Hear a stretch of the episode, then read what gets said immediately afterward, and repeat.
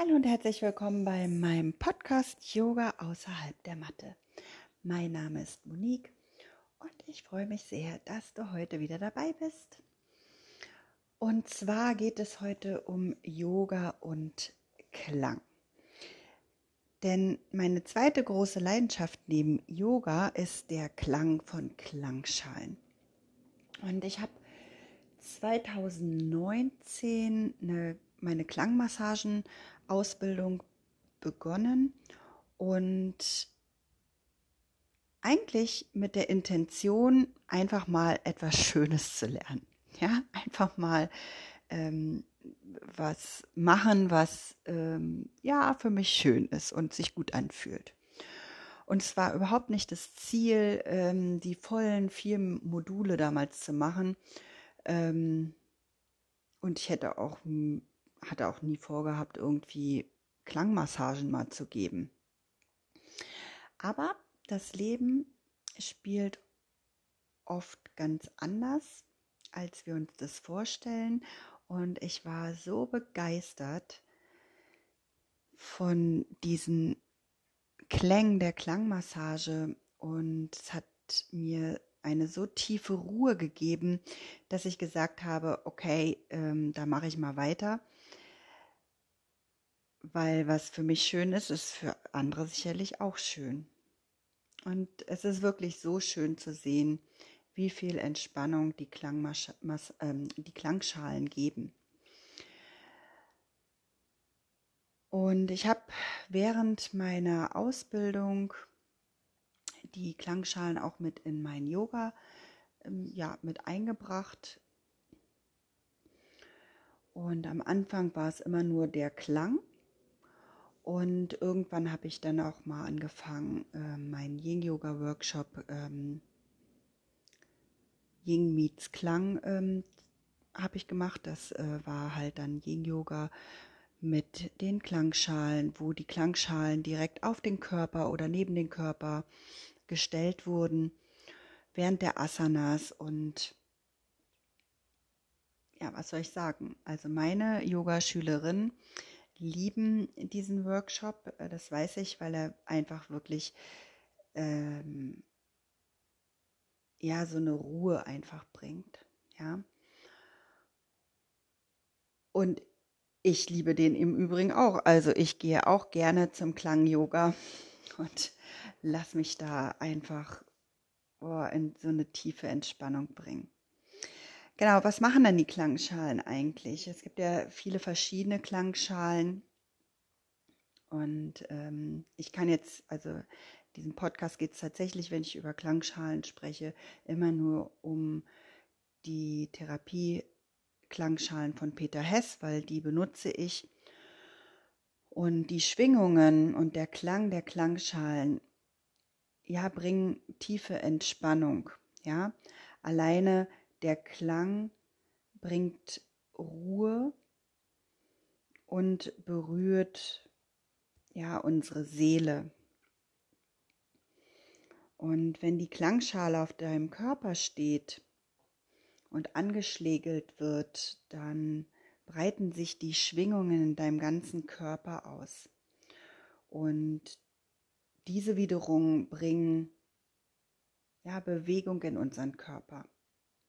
Ja, du musst dir das so vorstellen, wie als würdest du einen Stein ins, in den See werfen und dann diese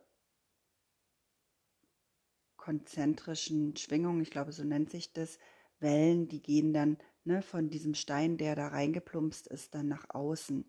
Und so ähnlich ist es auch in unserem Körper, da wir zu 70 Prozent aus Wasser bestehen. Ja, kommt unser ganzer Körper in Schwingungen, in, in Schwingung. Und genau, welche Wirkungen können die Klänge auf unseren Körper haben? Sie können natürlich muskuläre Verspannungen lockern, sie können unser Immunsystem stärken, unser Nervensystem beruhigen und sie können unsere Selbstheilungskräfte aktivieren. Und es ist natürlich nicht verwunderlich, dass es so ja wunderbar auch zum Yin Yoga passt. Ja, beides ergänzt sich und harmonisiert sehr, sehr schön miteinander. Und natürlich ist eine geführte Klangstunde total schön. Aber wenn du zu Hause eine Klangschale hast, äh, kannst du die natürlich auch wunderbar in deine eigene Yoga-Praxis mit hineinnehmen. Ja, also zum Beispiel die Uni, wenn du nur, also es braucht tatsächlich auch nur eine Schale. Und ähm, wie gesagt, ich kenne nur die von Peter Hess. Ähm, wenn du die Unischale von Peter Hess hast, dann ist es eigentlich erstmal ausreichend ähm, für dein Alltag, sage ich jetzt mal, ja, um diese in den Alltag zu integrieren. Und diese Unischale eignet sich hervorragend, wie gesagt, als erste Klangschale.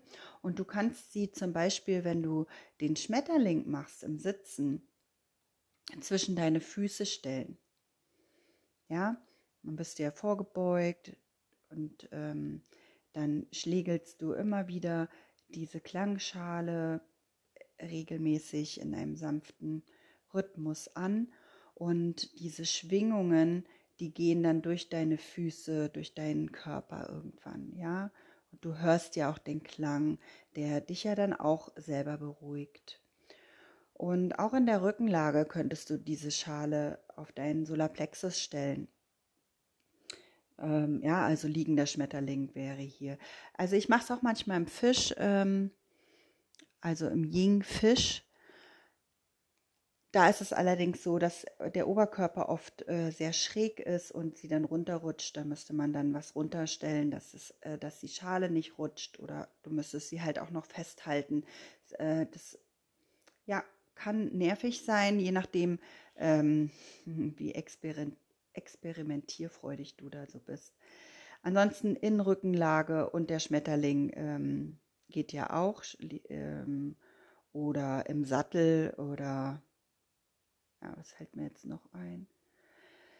Steg müsste man mal gucken, ob das ähm, nicht auch wieder zu schräg ist. Genau, auf jeden Fall könntest du hier die äh, Unischale auch auf deinen Solarplexus stellen. Schöner ist, wäre hier natürlich eine Beckenschale, ja. Aber äh, wie gesagt, wenn du nur eine Schale hast, dann ist die Uni auch wunderbar. Und äh, auch im Aura-Bereich ähm, sind die Klangschalen toll anzuwenden. Ähm, wenn du zum Beispiel Kopf, sehr kopflastig bist, ähm, kannst du eine Schale so, ja, so ein Stückchen über deinen Kopf halten und dann anschlägeln und dann langsam mit dem Klang nach unten ziehen zu deinen Füßen. Das Ganze machst du dreimal und dann wird deine Energie praktisch aus deinem Kopf in deine Füße gebracht. Und wenn du einen Partner, eine Partnerin hast, Kinder hast, wie auch immer, auch bei denen könnte man das machen, ähm, indem man die Schale ja, über den Kopf anschlägelt und dann nach unten zieht. Da würde man aber, also da würdest du dann halt auf der Körperrückseite arbeiten. Also äh, die Klangschalen sind wirklich super einzusetzen, auch im Alltag. Und ähm, ja, ich finde es einfach mega toll. Aber kommen wir nochmal zurück äh, zur Klang-Yoga-Stunde. Ja? Äh, das Schöne am Klang-Yoga ist nämlich, dass die mh, mm, Klänge und Schwingungen tief in dein Gewebe eindringen. Und der Geist ähm, kommt dabei natürlich auch zur Ruhe während du die Asanas hältst. Ja, und im Yin Yoga halten wir die Asana ja bis zu fünf Minuten und auch und letztendlich ist es ja alles Energie und so erfährst du halt die Energie der Klangschalen wie auch die energetische Wirkung der Asanas, ja, die ja auch unterschiedliche Wirkungen haben. Und beides zusammen gepaart sozusagen erleben wir eine tiefe, wohltuende Entspannung. Und die Wirkungen vom Klang-Yoga sind unter anderem, also wenn ich das regelmäßig praktiziere, verbesserter Schlaf, Die Selbstheilungskräfte werden, werden gestärkt, Stress wird abgebaut, innere Ruhe und Gelassenheit stellt sich ein. Ja, es gibt noch ganz viele mehr Wirkungen, aber das sind so, ja, wie ich finde, die wichtigsten. Und wenn du es wissenschaftlich, also es gibt halt ganz wissenschaft, viele wissenschaftliche Berichte und der internationale Fachverband für Klang, wo ich auch Mitglied bin, äh, forscht hier sehr, sehr viel und äh, die bringen auch immer wieder regelmäßig Zeitschriften raus, wo Forschungsberichte drin sind. Und ich finde es so mega interessant, das immer wieder zu leben, lesen, zu lesen, nicht zu leben, sondern zu lesen, wo auch mittlerweile Klangschalen tatsächlich überall eingesetzt werden. Ja, zum Beispiel auf Intensivstationen, für Koma-Patienten, in Altersheimen, also bei Schlaganfällen und so. Ja, also ich sage jetzt nicht, man muss dann schon Therapeut sein oder mit einem Therapeuten zusammenarbeiten. Ich bin keine Therapeutin. Ich bin Yogalehrerin und Klangmassagepraktikerin. Und doch gibt es ja diese wissenschaftlichen Sachen und sie werden in Schulen und Kitas eingesetzt, ja.